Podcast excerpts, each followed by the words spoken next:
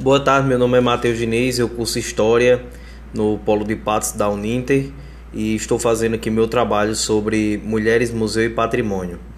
No meu trabalho eu estou falando sobre uma poetisa que teve aqui em São Bento, Ivonildo de Souza, que contribuiu muito para o interesse da poesia aqui em nossa cidade. Ela escreveu um livro que se chama Triunfo de um Desejo e este livro foi publicado por uma amiga sua, porque ela morreu jovem, ela morreu de tuberculose, que na época era uma doença que raramente as pessoas conseguiam sobreviver.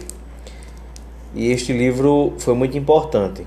Este livro Triunfo de um Desejo, ela conta é, em forma de poesia sobre a sua infância, fala sobre os seus pais, sobre o São Bento antigo, que ela é natural aqui da cidade de São Bento.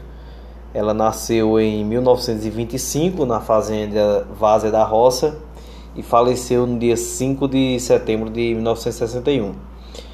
E ela aprendeu muitas coisas dos seus pais, por isso que ela retrata a figura dos pais em suas poesias. Também gostava muito da cidade de São Bento, era muito religiosa. Os poemas de Ivanildo de Souza, como pode-se notar, são é, eivados de religiosidade. Ela era católica. E os poemas também dela falam da natureza, das pessoas do, seus, do seu convívio. Ela homenageia várias de suas amigas, seus amigos. E aqui na cidade de São Bento tem uma rua que leva o nome de Ivonildo de Souza, homenageando essa grande poetisa que em uma cidade que não tinha muito incentivo na área da poesia, ela teve esse despertar desde cedo que ela gostava de poesia e suas obras hoje principalmente Triunfo de um Desejo, que é o livro dela principal, carregam essa história muito brilhante dessa poetisa.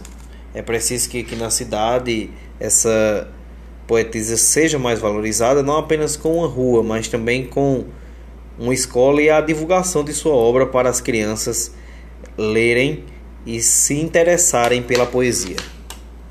Muito obrigado.